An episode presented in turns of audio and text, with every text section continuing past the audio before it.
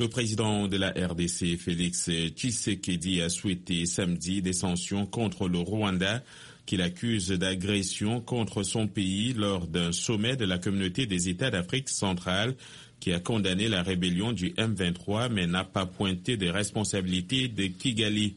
Lors de ce sommet ordinaire de la CEAC tenu à Kinshasa, Félix Tshisekedi a passé la main à son homologue gabonais Ali Bongo Ondimba à la tête de l'organisation sous-régionale qu'il a présidée pendant un an.